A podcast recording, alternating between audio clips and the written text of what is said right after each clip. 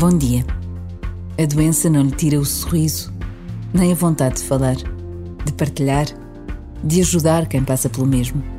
Há pessoas inspiradoras, não só porque têm vidas de sucesso, são particularmente bonitas ou capazes. Há pessoas inspiradoras porque não desistem da vida, nem dos amigos, nem de acreditar que é sempre possível ultrapassar o sofrimento e a fragilidade. Por vezes, basta a pausa de um minuto para nos recordarmos de alguém assim.